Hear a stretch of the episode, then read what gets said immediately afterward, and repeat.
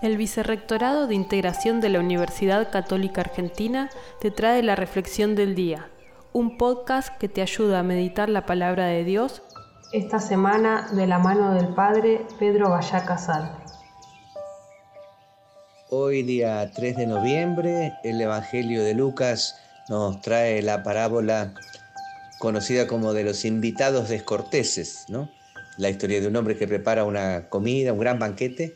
y todos sus invitados eh, se excusan que no pueden participar.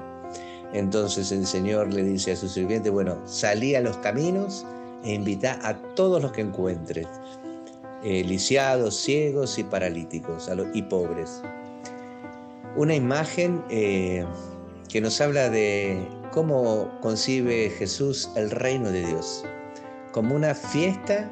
para todos, una fiesta en la que nadie puede quedar afuera y donde los principales invitados no son los, personajes importantes, sino estos desconocidos, pobres, lisiados, ciegos y paralíticos, que llenan de alegría la, la sala de la fiesta y que participan con un corazón agradecido de la fiesta del reino.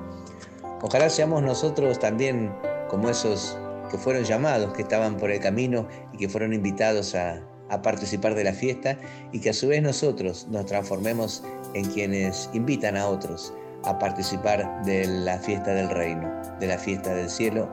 y, de este mundo en el que ya eh, tenemos que aprender a vivir